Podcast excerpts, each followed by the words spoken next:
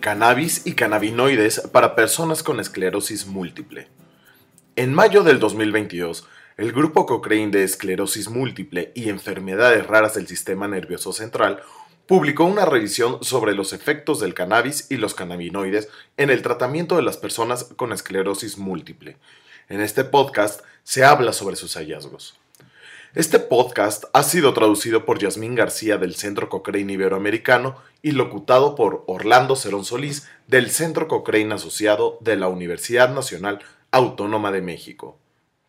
En esta revisión, los autores se propusieron determinar si los cannabinoides mejoran síntomas como la espasticidad, el dolor y la funcionalidad de las personas con esclerosis múltiple o EM, en comparación con el placebo u otros tratamientos sintomáticos. Estos síntomas afectaban mucho la vida de las personas con EM. Por ejemplo, la espasticidad es una forma de aumento del tono muscular que es una característica común y grave de la EM que puede empeorar con la progresión de la enfermedad y provocar consecuencias de gran alcance, como debilidad, dolor, fatiga y restricción del movimiento de las articulaciones. A su vez, estas conducen a un deterioro de las funciones de movilidad y en la realización de las actividades cotidianas, así como una restricción de la participación en las actividades sociales. Muchos de los medicamentos para aliviar estos síntomas son mal tolerados o tienen un efecto beneficioso limitado, por lo que los pacientes tienden a probar alternativas, entre ellas los medicamentos con cannabis.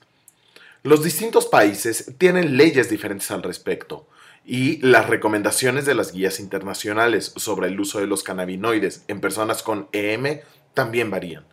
Esto hace que sea especialmente importante identificar y resumir de forma sistemática toda la evidencia disponible para establecer conclusiones actualizadas. Se buscaron estudios de investigación publicados hasta diciembre del 2021 y se incluyeron 25 ensayos aleatorizados que representaban alrededor de 3.800 personas con EM. La edad de los pacientes varió entre los 18 y los 60 años y la proporción de mujeres en los estudios varió entre el 50 y el 88%. La mayoría de los estudios midieron la espasticidad, el dolor, la impresión global del estado de salud del paciente y la calidad de vida, y proporcionaron datos sobre los efectos adversos. Más de la mitad compararon un medicamento llamado Sativex como tratamiento complementario de otros medicamentos sintomáticos frente a un placebo. Sativex es una solución para pulverización bucal con una combinación de cannabinoides de origen vegetal se determinó que es probable que actividad sea eficaz para reducir la espasticidad y mejorar la impresión global de los pacientes en su estado de salud. En general, tres meses después de iniciar el tratamiento, más personas que recibieron Sativex informaron una reducción importante en la gravedad de la espasticidad y mucha o muchísima mejoría en la impresión global del estado de salud, en comparación con las personas que no recibieron tratamiento. Sin embargo, el efecto de los cannabinoides sobre el dolor neuropático crónico y la calidad de vida no estuvo claro. En los estudios que informaron sobre la seguridad, los efectos adversos fueron en su mayoría leves o moderados. Lo más habitual era que se tratara de trastornos nerviosos o psiquiátricos, que hacían más probable que el paciente dejara de tomar su tratamiento.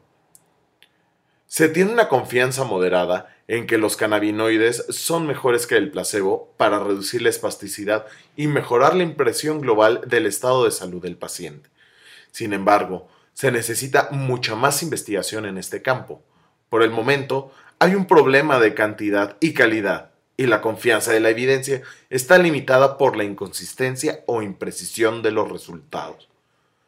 Alrededor del 40% de los estudios incluidos eran ensayos pequeños, con menos de 60 participantes, y se considera que los investigadores deberían dejar de hacer ensayos pequeños y concentrarse más, en cambio, en estudios más grandes y mejor diseñados con un seguimiento más largo, considerando las comparaciones con otros tratamientos sintomáticos con efectos similares. También se carece de datos sobre los efectos adversos, lo que significa que no está claro el equilibrio entre los efectos deseables o indeseables de los cannabinoides en personas con EM. La revisión está en línea en la biblioteca Cochrane y se puede encontrar yendo al sitio web y escribiendo cannabis para la esclerosis múltiple en el cuadro de búsqueda.